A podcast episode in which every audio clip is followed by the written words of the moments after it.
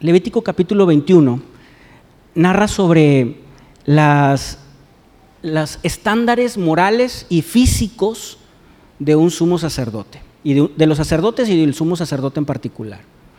Ahora, este, este pasaje eh, es, es, un pasaje que, que es, parece muy estricto, eh, habla con mucha puntualidad esos estándares físicos otra vez y morales de un sacerdote.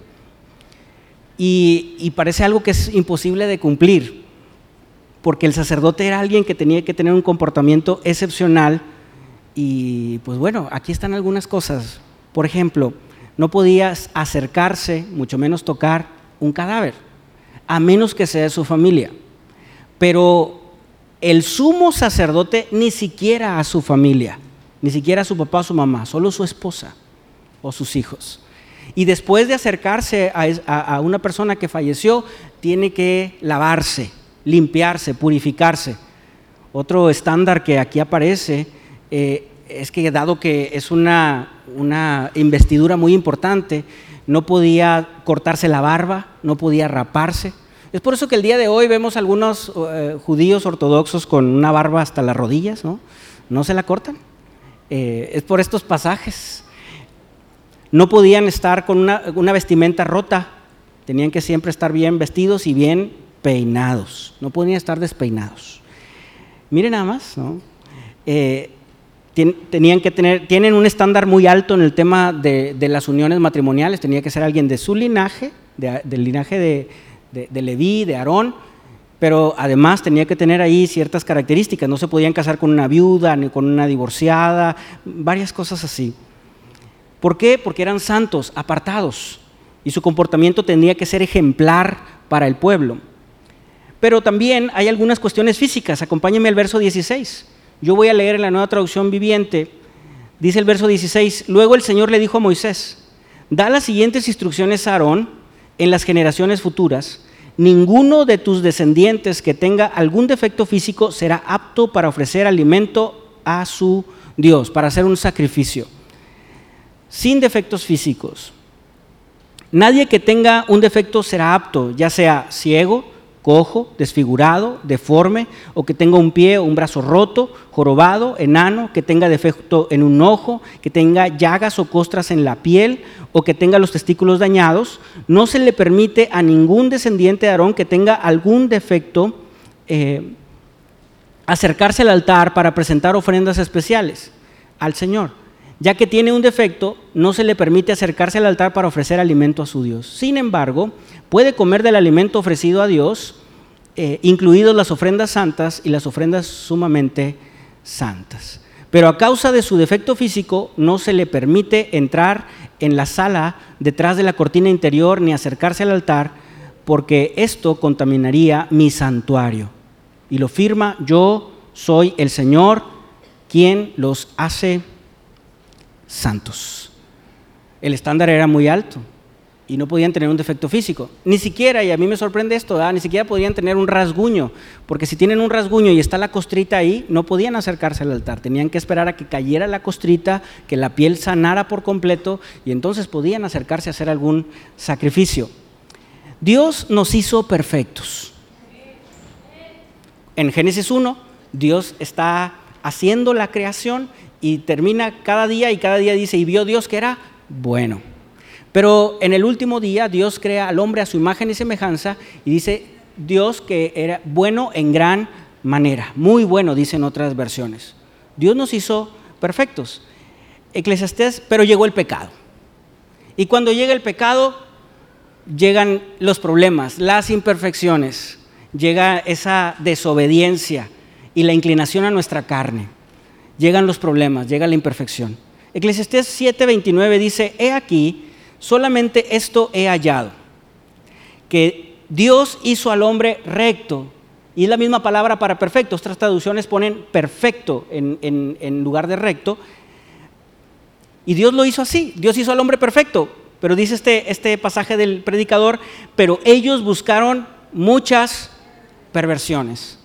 El hombre se inclina a la maldad, busca la, perversión, su carne nos gana la carne. Y entonces, no, No somos perfectos. Dios nos hizo así, pero no somos perfectos. Un pasaje muy bonito es el que está en Filipenses 3:12. Y la Biblia dice, em, no que lo haya alcanzado ya, ni que ya sea perfecto.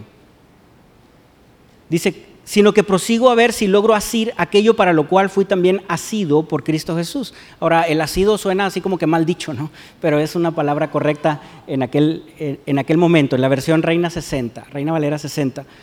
La versión de la traducción del lenguaje actual dice, con esto no quiero decir que yo haya logrado ya hacer todo lo que les he dicho, ni tampoco que ya sea yo perfecto. ¿Quién lo está diciendo? Pablo, un gigante de la fe.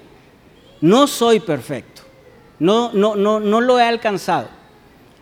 Pero sí puedo, puedo decir que sigo adelante, luchando a alcanzar esa meta. ¿Cuál meta? La perfección. Pues para esto me salvó Jesucristo. Y leíamos el último eh, verso de Levítico 21 que eh, era, el Señor nos hace santos nos hace perfectos. Y aquí el Señor, eh, eh, Pablo dice, yo no he alcanzado la perfección. En Gálatas dice, no he alcanzado la estatura del varón perfecto, pero prosigo hacia allá, me encamino hacia allá. Y aquí Pablo revela, hermano, que, que hay áreas que él tiene que trabajar. No he alcanzado esa perfección porque hay cosas en las cuales no me parezco a Cristo. Hay cosas en las cuales necesito trabajar y necesito esforzarme más para poder llegar a esa estatura. Y revela lo que recién le digo, que es imperfecto y que está luchando con su carne y que está luchando. Por eso también en Romanos dice, las cosas que no quiero hacer, esas hago. Las que quiero hacer, no las hago. Está luchando y está diciendo, soy imperfecto, hermanos, desde la cárcel. Y ya son sus últimos eh, años quizá y está diciendo, soy imperfecto. Hermanos, somos imperfectos. Estamos llamados a la perfección, pero somos imperfectos. Le quiero contar unas historias de cristianos imperfectos, pero perfectamente para el plan de Dios. La misma historia de Pablo, el imperfecto, de Bernabé, de Marcos y de Pedro. En Hechos capítulo 15, versos 37 eh, al 40, se narra sobre la segunda viaje misionero de Pablo y de Bernabé. Iban a emprender el segundo viaje misionero. Pero previamente, en el primer viaje misionero, van hacia Antioquía con una carta. Había una discusión entre los creyentes de la época sobre los judíos y los gentiles que los gentiles necesitaban circuncidarse para poder ser salvos, para pertenecer a la iglesia. Y en esa discusión, era una discusión importante, airada también en algunos momentos, porque se toca con fuerza, eh, Jacobo o Santiago, Pedro mismo estaban allí y envían a Pablo y a Bernabé a este primer viaje misionero con una carta por escrito diciendo que no es necesario circuncidarse para recibir a Jesucristo. No es necesario que los gentiles pasen por ese, ese, ese ritual judío. Los judíos decían que sí. Los gentiles estaban expectantes de esta enseñanza y llegaron a esta conclusión. No es necesario. Pero Jacobo y Pedro envían a Pablo y a Bernabé a este, por escrito a predicar esto. Pablo y Bernabé cuando van en su primer viaje llevan a, a una persona llamado Juan Marcos. Sin embargo, Juan Marcos los deja tirados en el camino, como luego se dice. Los abandonan. A lo mejor Juan Marcos es como aquellas personas que dejan las cosas a medias. ¿Cómo se siente usted cuando forma parte de un equipo para un proyecto o para alguna encomienda y de repente hay alguien que se sale y dice, no, yo mejor no, ya me voy? Imagine que es, eh, eh, no sé, un proyecto en el trabajo eh, y, y, las cosas no van muy bien en el proyecto y alguna persona dice, no, yo ya me voy, este, no, mejor renuncio, mejor me voy. ¿Cómo se siente usted? ¿Qué opinión tiene de tal persona? Cuando las cosas no van bien y así dejan las cosas ahí tiradas y no regresa más. ¿Qué opinión tiene de tal persona? Pues una persona irresponsable, ¿verdad? ¿Causa algo de gracia? Para nada. Causa incluso hasta enojo. Bueno, esto es lo que hizo Juan Marcos. Y Pablo le dijo a Bernabé, vamos al segundo viaje misionero, pero que no venga Marcos. Y era sobrino de Bernabé. Entonces, cuando hay temas de familia, las cosas se complican, ¿no? Entonces, Pablo y Bernabé tienen una, una división. Discuten al respecto. Ahora sí, lo leemos, Hechos 15, 37. Dice, y Bernabé quería llevarse consigo a Juan, el que tenía, el que tenía por sobrenombre Marcos. Pero a Pablo no le parecía bien llevar consigo al que, había, al que se había apartado de ellos desde Panfilia y no había ido con ellos a la obra. Y hubo tal desacuerdo, aquí hubo una disensión, hermano. ¿Se acuerda cuando Pablo eh, escribe a Gálatas los frutos de la carne? ahí están las disensiones, las discusiones. Aquí no marca qué tono tenga esta discusión, porque puede haber discusiones muy pacíficas, pero también puede haber discusiones airadas. Y, hubo tal desacuerdo entre ellos que se separaron el uno del otro. Bernabé, tomando a Marcos, navegó hacia Chipre y Pablo, escogiendo a Silas, salió encomendado por los hermanos a la gracia del Señor. Y entonces hubo esta rivalidad. Viene Marcos con nosotros. No, no, no, Marcos no. Yo no voy si va él. Porque nos dejó tirados en Panfilia. Y, esa, y, Bernabé dice, no, pues va Marcos con nosotros. Y se llevó Bernabé a Marcos y Pablo decidió ir hacia otra, hacia otra parte. En esta historia podemos captar imperfección. Podemos encontrar que aquí hay una discusión y que ante ese desacuerdo se dividen. Al final obró para bien, pero se dividen. No hace falta echar mucho a la imaginación para entender que el desacuerdo pudo haber sido eh, lastimoso, dañó el corazón, probablemente. En Gálatas capítulo 2, el verso 11, Pablo hace una reprensión hacia Pedro. Hace unos años atrás, Pedro lo había mandado en este primer viaje misionero a Antioquía para, dar esta, esta, cuestión doctrinal de la no circuncisión. Pero en Gálatas eh, dice, dice la palabra que Pablo llega, desde el capítulo 1, llega a Antioquía después de muchos años y, y, empieza a saludar a los hermanos, pero también a reprenderlos, dice los versos antes que lo que vamos a leer, pero en privado. Pero en el verso 11 regaña a Pedro en público. ¿A cuánto le gusta que lo regañen en público? Para nada, ¿verdad? Pero el verso 11 dice, fíjese, pero cuando Pedro vino a Antioquía, le resistí cara a cara porque era de condenar. Pues antes que viniesen algunos de parte de Jacobo, es decir, los judíos cristianos, comía con los gentiles, pero después de que vinieron se retraía y se apartaba porque tenía miedo de los de la circuncisión, de los que predicaban que para ser salvos necesitaban eh, eh, circuncidarse. Y en su simulación participaban también los otros judíos, de tal manera que aún Bernabé también fue arrastrado por la hipocresía de ellos. Pero cuando vi que no andaban rectamente, la palabra recto también se puede traducir como perfecto, conforme a la verdad del Evangelio, dije a Pedro delante de todos, si tú, siendo judío, vives como los gentiles y yo no como como judío, ¿por qué obligas a los gentiles a judaizar? Y esta es una reprensión o un regaño que aquí lo entendemos como público. Pedro tenía un miedo y hacía ese grupito. ¿Qué fue lo malo que hizo Pedro? Es que se sentaba a comer con los gentiles esto ya estaba narrado también en los hechos. Pedro ya se había sentado a, comer con, con, personas no judías, pero llegaban de repente los judíos y Pedro le decía a los gentiles, este, ahorita vengo, y se iba con los judíos y dejaba a los gentiles. Y Pablo al ver eso, hermano, yo creo que le hierve la sangre y dice, eso está mal, y lo reprende públicamente. Ahora, podemos entender que Pablo es una persona de carácter pero también la Biblia nos revela que Pedro es una persona de carácter.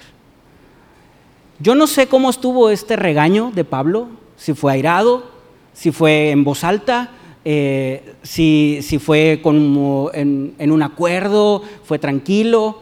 Pero yo me imagino, voy a poner un primer caso, me imagino que, que pudo, pudo haber sido un, momento eh, así, airado.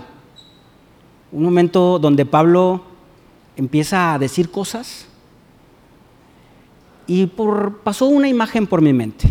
Esto no está en la Biblia, esto no sucedió, esta es una imagen que a mí se me ocurre. Imaginen que Pablo llega y regaña a Pedro y Pedro de repente se acuerda de aquel que, que era. De repente le sale otra vez lo Pedro de antes, lo Simón, ¿verdad? Y dice, ey, ey, ey, ey, ¿tú quién eres para estarme regañando, para estarme corrigiendo? Yo soy Pedro. Oye, ¿dónde estabas tú cuando se multiplicaron los panes y los peces? ¿Eh? ¿Has caminado sobre el agua? ¿Dónde estabas tú cuando el maestro resucitó? Y Pablo pudo haber dicho, ah, sí, sí, sí. De hecho me cuentan que tú le negaste, ¿eh? Y pudo haber sido una lucha de egos en esas imperfecciones. Le digo, este es un caso hipotético. Es simplemente me llega la imagen a mi mente. Porque somos imperfectos. Y aquí está no solamente Pablo regañando a Pedro, sino también a Bernabé, diciéndoles hipócritas y a los demás judíos. Y somos imperfectos. Ahora, a lo largo de la Biblia podemos encontrar muchos ejemplos. Sansón, completamente imperfecto. Es más, es la historia clásica para, para contar lo que no se debe hacer, agarramos a Sansón, ¿no? Completamente imperfecto. Pero sabía algo, que Sansón mató a más filisteos el día de su muerte que en toda su vida. Al final del día era imperfecto, pero perfectamente para el plan de Dios. Pablo era imperfecto, pero perfectamente para el plan de Dios. Y Pedro y Bernabé y Marcos eran imperfectos, pero perfectamente para el plan de Dios. Eh, investigué algunas historias de, pues obviamente cristianos parteaguas, cristianos muy populares. Por ejemplo, Martín Lutero.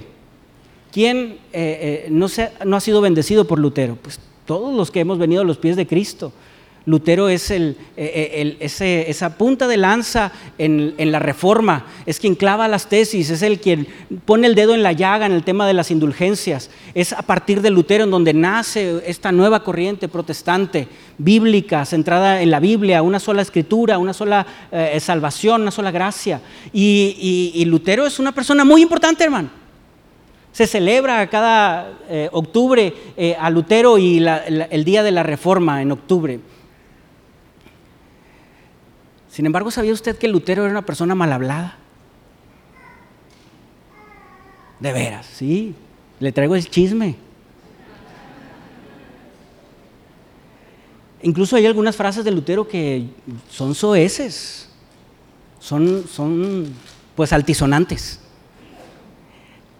No solo eso, Lutero eh, tenía rasgos antisemitas y condenaba a los judíos por no reconocer a Jesucristo. Y algunos nazis tomaban los argumentos de Lutero para ir en contra de los judíos. Lutero llegó a escribir en contra de los judíos en que se les hiciese daño. Una, una persona, hermano, un gigante de la fe, un hombre importantísimo para el plan de Dios, pero es un imperfecto también. Es una persona con muchos errores y fallas. ¿Quiere alguien un poquito más acá? Juan Wesley. Juan Wesley es el fundador del movimiento metodista. Un gran hombre de Dios, no solo él, toda su familia un hombre que impulsó el avivamiento a mediados de los 1700 en Inglaterra y, también lo propulsó hacia Norteamérica. Un hombre de, misiones, un hombre de, avivamientos y de cruzadas y de salía fuera de su, ciudad para ir a, levantar iglesias, a predicar. Salía constantemente. Es una familia y un hombre que, que trajo el arte, la música, la adoración, el orden en la liturgia cristiana. Gloria a Dios por Juan Wesley. Amén. Sí, hermano, gloria a Dios por Juan Wesley. De ahí nace el movimiento pentecostal, del movimiento metodista, de la organización y de, esa, eh, pues sí, de ese método. Pero a Juan Wesley no le podemos pedir un consejo de matrimonios. Juan Wesley no la llevaba bien con su esposa. Tenía muchos problemas.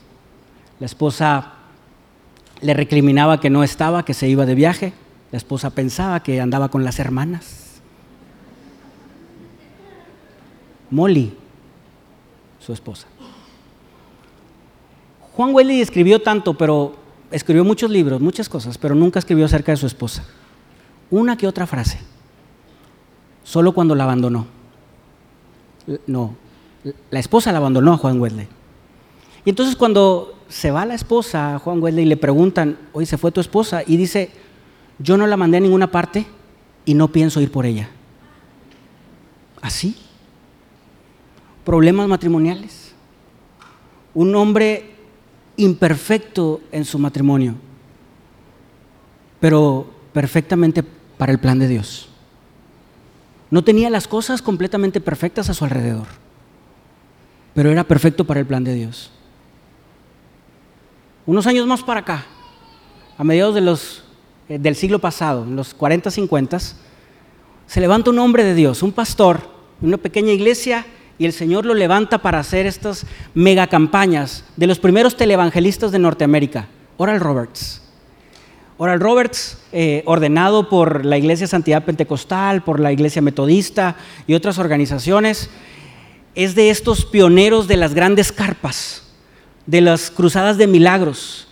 Multitudes en estadios, en grandes carpas, pasaban a, los, a los eh, altares en donde predicaba Oral Roberts para que él impusiese manos y la gente fuera sanada. Muchas personas vinieron a los pies de Cristo por el ministerio de este predicador Oral Roberts.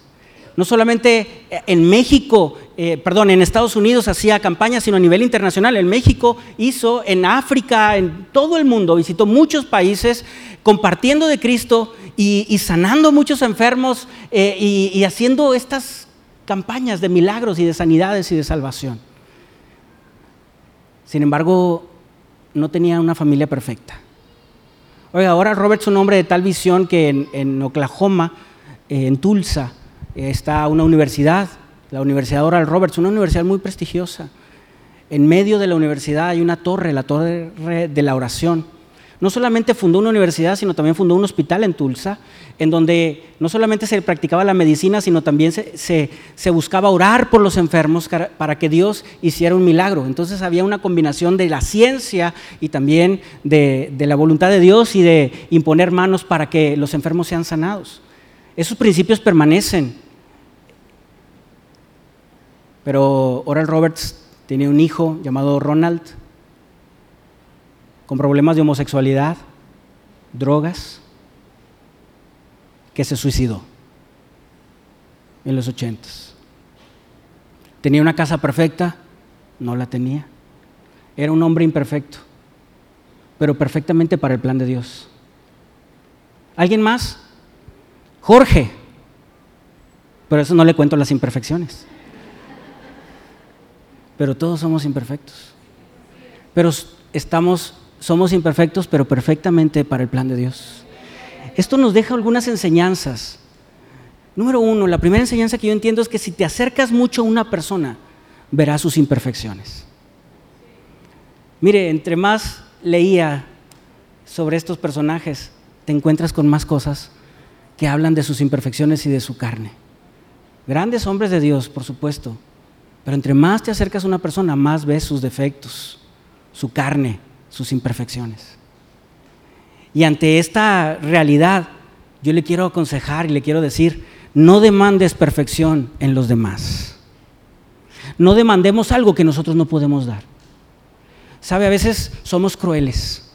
Demandamos a los demás que sean perfectos bajo nuestro estándar de perfección. Deben de hacer los demás lo que yo pienso que deben de hacer y eso es lo bueno, eso es lo correcto. Hermano, no debemos de demandar perfección en los demás. Pablo le escribió una carta a una persona llamada Filemón, un solo capítulo, y le dice a Filemón, Filemón, Filemón tuvo un problema con Onésimo, y, le dice, Filemón, ya perdona a Onésimo, ya, ya olvídate. Es más, dice, dice Filemón, versículo 17 al 19, lo que él te deba, cárgamelo a mí. Ya está Pablo en estas últimas etapas de su vida. Y, y además, si me lo cargas a mí, si echamos cuentas tú y yo, tú me debes más. Entonces sales debiendo. Ya, Filemón, suéltalo, déjalo ir. No demandes perfección en los demás, porque no la vas a encontrar y nos vamos a frustrar.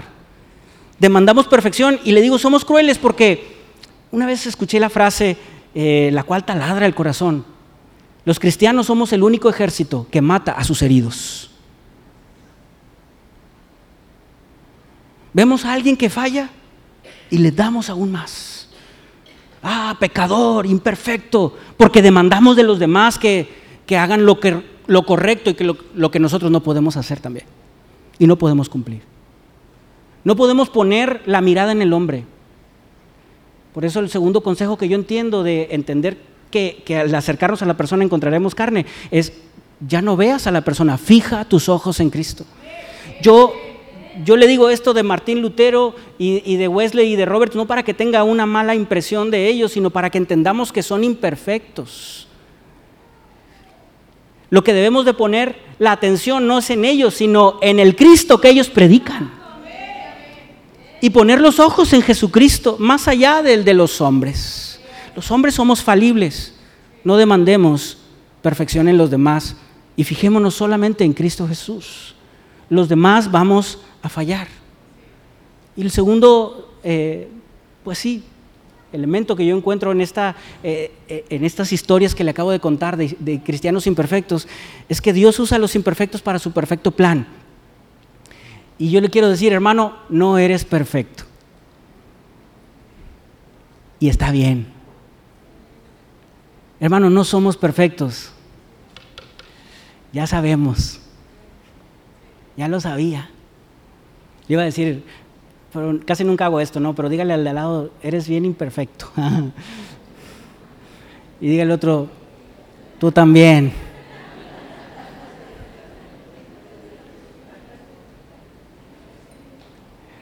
Somos imperfectos. Y está bien, hermano, está bien. Está bien. Lo que no está bien es estacionarnos en la imperfección. Nos vamos a equivocar. Vamos a hacer cosas equivocadas. Nuestra carne un día va a subir, vamos a hacer cosas que no queremos hacer. Y no vamos a hacer cosas que sí queremos hacer. Somos imperfectos. Y si alguien se nos acerca lo suficiente, va a haber carne en nosotros. Pero tenemos, hermano, que, que, decir, está bien, está bien. Porque muchos de nosotros podemos tener un problema con el perfeccionismo. Y entonces yo no sigo a Dios porque soy imperfecto. Yo no sirvo porque soy imperfecto, porque no tengo eh, una familia perfecta, un matrimonio perfecto las condiciones perfectas. No tengo el carácter perfecto, no he tomado decisiones perfectas y, me equivoco muchas veces. Y entonces por esa, esa carga del perfeccionismo sobre nuestros hombros dejamos de hacer cosas. Dejamos de avanzar, dejamos de servir, dejamos de crecer, dejamos de mejorar, dejamos de aprender.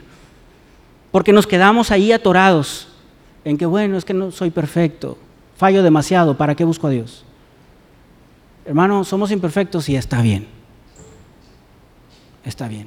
Solo no nos estacionemos ahí. Dios no necesita perfectos. Dios necesita a dispuestos a ser perfeccionados. A personas que están dispuestas a decir, Señor, trabaja conmigo, moldéame como el barro, como, como en manos del alfarero, dice el profeta Jeremías moldéame, hazme de nuevo, Señor, rómpeme, dice aquel viejo canto también. Dios desea, hermano, que usted y yo no nos quedemos en la imperfección. Si estoy batallando con mi carácter, tú ya tienes tiempo de conocer a Cristo, necesitamos no quedarnos en ese carácter. Necesitamos aprender si estoy batallando con cierta tentación, si estoy batallando con ciertas circunstancias, necesitamos abrir los ojos y aprender. Dije, dice aquel salmista, ¿verdad? Tropecé con la misma piedra. Es porque no has aprendido, tonto, ¿verdad? Como que la misma piedra.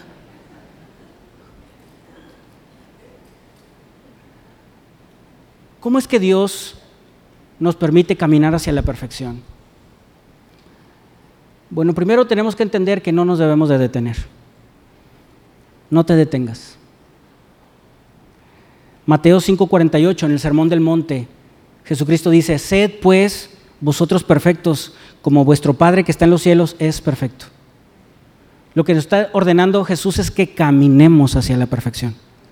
¿De qué habla Jesús en el Sermón de la Montaña, en esos tres capítulos de Mateo 5, 6 y 7? Primero de las bienaventuranzas, y las bienaventuranzas tienen que ver con el carácter. Bienaventurados los pacificadores, bienaventurados los mansos.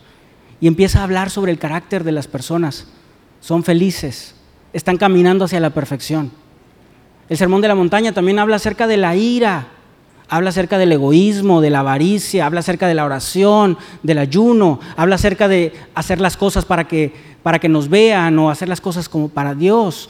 Entonces, dice Jesucristo que caminemos hacia allá.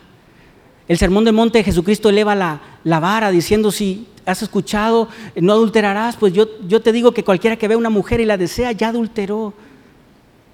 Has, has, eh, has, escuchado, no matarás, pues yo te digo que cualquiera que ofende a su hermano, que le diga fatuo, ese ya es homicida, es culpable de homicidio. Y Jesucristo nos está conduciendo hacia la perfección, no que lo hayamos alcanzado ya, pero no nos detengamos.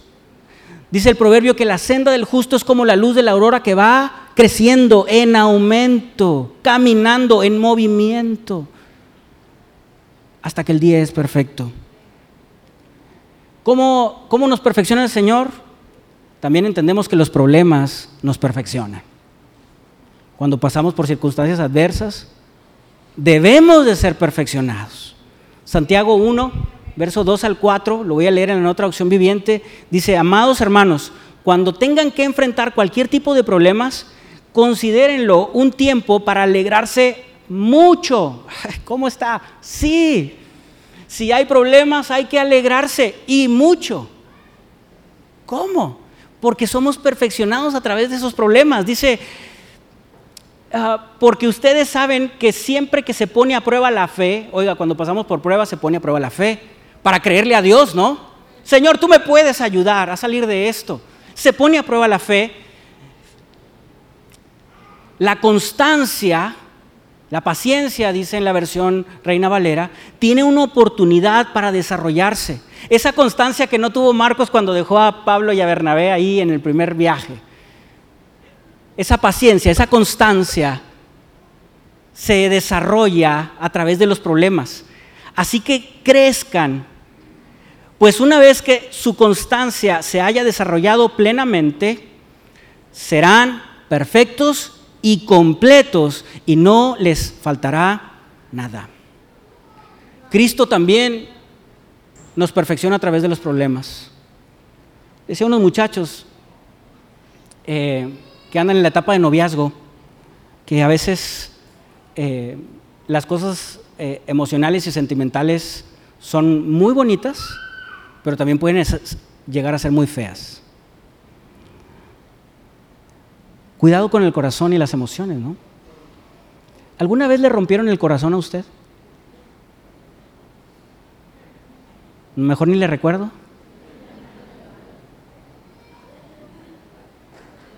En un noviazgo cuando nos rompen el corazón, oiga, es una cuestión muy difícil, porque se rompen los sueños, las ilusiones, esos sentimientos bonitos, ese futuro construido en la mente.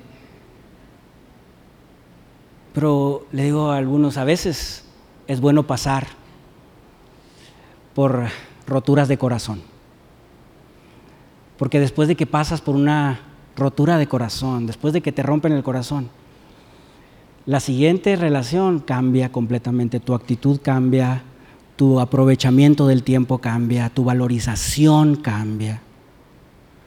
A veces no aprendemos a ser buenos administradores de nuestras finanzas hasta que pasa una escasez, un problema de escasez y entonces no sabemos, entonces cuando aprendemos a manejar mejor el dinero y evitar el derroche. No valoramos a nuestra familia hasta que vemos la amenaza de la división la amenaza de la separación. A veces los problemas nos conducen a ese crecimiento, a esa perfección. Cuando llega la amenaza de la división o de las heridas emocionales, aprendemos entonces también a controlar nuestro vocabulario, nuestro carácter. Los problemas también nos enseñan y nos conducen hacia la perfección. Pablo le dice en Corintios también, le he pedido al Señor por esta enfermedad, porque a veces las enfermedades también nos llevan a la perfección. En este aguijón en mi carne, pero el Señor me dijo, bástate mi gracia, porque mi poder se perfecciona en tu debilidad. Y Pablo dice, entonces me voy a gloriar en mis debilidades. Los problemas también nos perfeccionan. Las personas también nos perfeccionan. Y hay algunas personas que nos perfeccionan en un ambiente muy bonito, un ambiente sano, correcto, algún diácono que nos da alguna palabra de corrección y, enmendamos el camino y lo hace con sabiduría. Pero a veces también somos perfeccionados a través de personas ásperamente, con personas difíciles a nuestro alrededor y, aprendemos y somos perfeccionados. Proverbios eh, 27, 17 dice que el hierro se afila con hierro y el hombre en el trato con el hombre. La nueva traducción viviente dice el amigo con el amigo. Y en este pasaje de Gálatas que le cuento, donde Pablo reprende a Pedro, yo siento que es hierro con hierro, hermano. Carácter fuerte con carácter fuerte. Y fue una rispidez, eh, pero así hubo edificación. Segunda de Corintios 13:11 dice, por lo demás, hermanos, tened gozo, hermanos, tened gozo, perfeccionaos, consolaos, sean de un mismo sentir y vivid en paz. Y el Dios de paz y de amor estará con vosotros. Es decir, que nos perfeccionemos unos a otros, que nos ayudemos unos a otros, que nos corrijamos unos a otros. Aquí estamos también para perfeccionarnos. ¿Sabe qué más nos perfecciona? La oración. Cuando tú y yo pasamos tiempo con el Señor, somos perfeccionados a través de la oración. El Señor cambia nuestro corazón, el Señor moldea nuestra vida. Cuando nos hincamos con un corazón correcto, nos levantamos con un corazón recto, entendido, sabio. Santiago capítulo 1, verso 15 dice, y si alguno de vosotros tiene falta de sabiduría, porque ¿cuáles son los errores que cometemos? Por falta de sabiduría porque no sabemos decidir. Pero dice, pídala a Dios, el cual a todos da a todos abundantemente y sin reproche. ¿Y qué va a pasar, hermanos, si pedimos a Dios sabiduría? Dios nos va a dar sabiduría. Vamos a tener otro entendimiento y otra concepción. La oración nos perfecciona. Incluso también la intercesión nos perfecciona. El hecho que tú y yo oremos por alguien más abona a la personalidad y al carácter de alguien más. El Señor es el que hace la obra, tú y yo no cambiamos a nadie, pero cuando intercedemos el Señor en su misericordia se mueve. Y este pasaje de Corintios eh, lo revela así. Segunda de Corintios 13, 9 dice, por lo cual nos gozamos de que seamos nosotros débiles y que vosotros estéis fuertes. Pablo, Pablo está diciendo a los Corintios en segunda carta, hermanos, ustedes ya están fuertes. Y, si usted y yo leemos las dos epístolas de Corintios, en realidad Corintios es una iglesia con muchos problemas. Pero Pablo está, declarando esta, situación de fe. Ustedes están fuertes, nosotros débiles. Pero aún y cuando están fuertes, aún oramos por vuestra perfección. Estoy orando para que el Señor siga trabajando en ti y sigas creciendo y siendo perfeccionado. Si tú y yo nos esforzamos en nuestra propia cuenta para ser mejores, para ser perfeccionados, vamos a fracasar. Hoy hay muchos libros de autoayuda, hay muchos consejos de muchas personas. Y yo le digo algo, ningún libro de autoayuda funciona. Si tú vas a la librería o a la cafetería y te encuentras los 10 pasos para ser perfecto, no vamos a cumplir ni el primero de entrada, ¿no? Porque a lo mejor el primero dice, vas a tienes que terminar de leer este libro, ya no cumplimos. Y se nos van a olvidar y vamos a caer en imperfección en imperfección. Lo que tiene que suceder es que Cristo trabaje en nosotros. Porque Él nos ha santificado, ha apartado para trabajar en nosotros y ser perfeccionados en Él. Solo Cristo cambia el corazón. solo Cristo puede transformar el alma, el carácter. Nuestro espíritu puede conducirlo a como Él le agrada. Él es el alfarero. Hebreos 10, 12 al 14 dice, y ciertamente todo sacerdote eh, está día tras día ministrando y ofreciendo muchas veces los mismos sacrificios, que nunca pueden quitar los pecados. Porque cuando están haciendo los, eh, sacerdotes un sacrificio, ya el pueblo ya pecó otra vez. Cuando eh, están adorando a Dios y Dios eh, están derramando la sangre en el propiciatorio, ya, ya Dios los perdona, pero en ese mismo instante ya son culpables una vez más de pecado. Así somos los hombres. Dice, pero Cristo, habiendo ofrecido una vez para siempre un solo sacrificio por los pecados, se ha sentado a la diestra de Dios. Cristo es el único perfecto que pudo entrar al lugar santísimo. Partió el velo en dos. En Él no hay defecto. En Él no hay pecado. De ahí en adelante, esperando hasta que sus enemigos sean puestos por estrado de sus pies. Y dice el último enunciado, porque con una sola ofrenda, la ofrenda de Jesús en la cruz, hizo perfectos para siempre a los santificados. Cristo ya nos hizo perfectos, hermano. Hay que caminar hacia allá. Cristo ya nos eligió a ti y a mí, nos ha santificado para que caminemos hacia la perfección. Filipenses 1.6 dice, estando persuadido de esto, que el que comenzó en vosotros la buena obra, la perfeccionará hasta el día de Jesucristo. Gloria a Dios. Gloria a Dios. Porque no somos un producto terminado. Gloria a Dios porque Dios no ha acabado con nosotros. Pero dejémonos moldear. Yo le voy a plantear una situación diferente al conflicto de Pablo y de Pedro. Le dije hipotéticamente que se echaron el uno al otro, pero eso no es bíblico, no dice la Biblia no, hay el tono de esta reprensión de Pablo sobre Pedro. O al menos no, la, no lo veo tan explícito. Pero vamos a plantear un escenario diferente. No hay una contestación de Pedro, eso es cierto. Es decir, Pedro en sus epístolas no contesta a Pablo. No sé si sean contemporáneas o no. Pero Pedro no alude más al tema. Quizá cuando Pablo reprende a Pedro, Pedro ya no era aquel viejo Pedro que muchaba orejas. A lo mejor Pedro entendió, comprendió. Estoy siendo perfeccionado. Primera Pedro 3:10 dice que así hace Cristo en nosotros, que aún padeciendo un poquito de tiempo, Él mismo nos perfecciona, afirma, establece y una más, ah, fortalece y establece.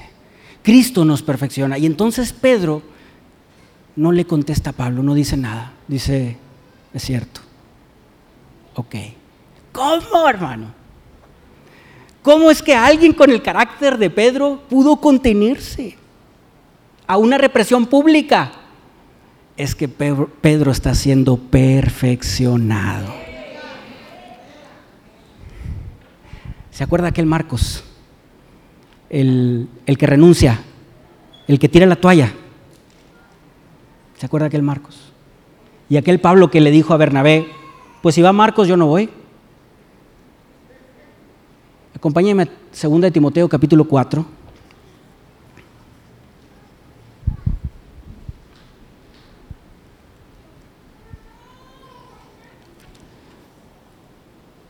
Verso 11. Después del enunciado de solo Lucas está conmigo, dice Pablo a Timoteo, Timoteo, toma a Marcos y tráele contigo, porque me es útil para el ministerio. ¿Cómo? Pero se pelearon hace unos años atrás. Y Pablo no quería a Marcos y ahora está diciendo, que venga Marcos contigo. Tráete a Marquitos. Amigazo del alma. Marcos me es útil para el Evangelio. Bueno, aquel Marcos, hermano, que renunció, que tiró la toalla, que dejó colgados a Pablo y a Bernabé, ahora es útil para el Evangelio y escribió el Evangelio de Marcos. Ese imperfecto que tiró la toalla terminó siendo un imperfecto perfectamente para el plan de Dios. Hoy le quiero decir, y quiero invitar a estar de pie, por favor.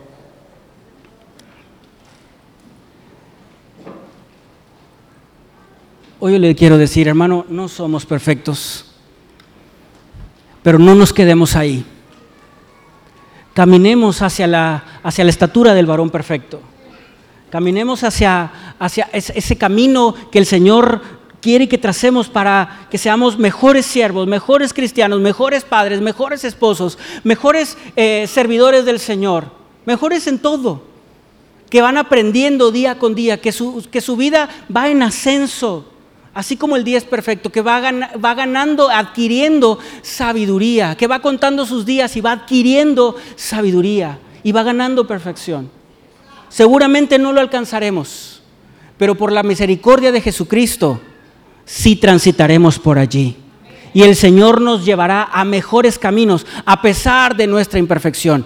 Y a pesar de nuestra imperfección, Cristo nos hizo a ti y a mí reyes y sacerdotes, porque somos imperfectos para su perfecto plan, aquí en Monterrey, en este año 2022. Gloria a Dios, hermano. Esto me da mucha paz. Pero a la vez me comprometo a no quedarme estacionado ni conformarme con mi condición actual, sino a seguir caminando y creciendo en el Señor. Todos tenemos algún área que, que trabajar. El que no tenga algún área en que trabajar, esa es la área en la que tienes que trabajar.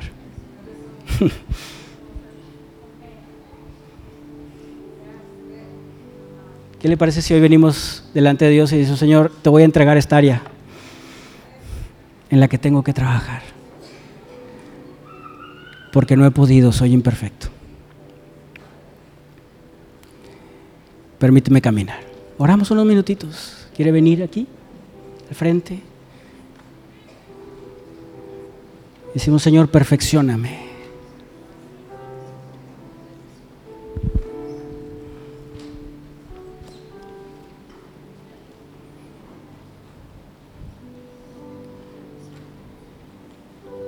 No que lo haya alcanzado ya, ni que ya sea perfecto, sino que prosigo por ver si logro hacer aquello para lo cual fui también nacido por Cristo Jesús. Hermanos, yo mismo no pretendo haberlo ya alcanzado, pero una cosa hago, olvidando ciertamente lo que queda atrás y extendiéndome a lo que está delante, prosigo a la meta al premio del supremo llamamiento de Dios en Cristo Jesús.